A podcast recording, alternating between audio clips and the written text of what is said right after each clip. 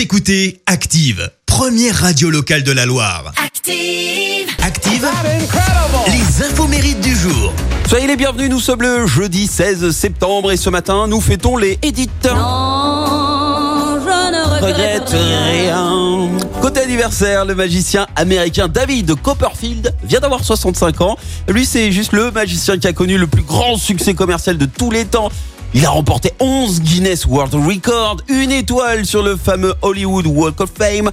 Sa fortune est estimée à 800 millions de dollars. Et alors, au-delà du divertissement, il a imaginé en 81 une magicothérapie visant à rééduquer les personnes ayant un handicap ou des difficultés. Une méthode qui a été validée et qui est actuellement utilisée dans des milliers d'hôpitaux dans le monde, dont quelques-uns en Europe.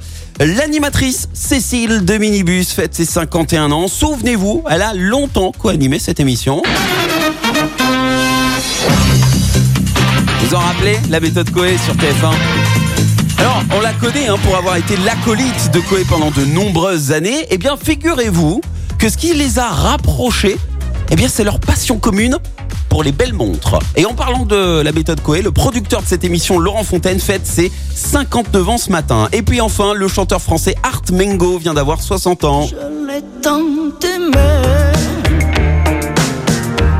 A lancé sa carrière en 88 avec ce morceau, Les parfums de sa vie.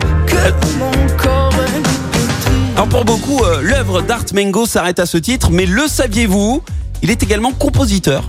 Et il se cache derrière de nombreux succès de Johnny Hallyday, Moran, Eddie Mitchell, Enrico Macias, aussi Henri Salvador ou encore Florent Pagny et bien d'autres.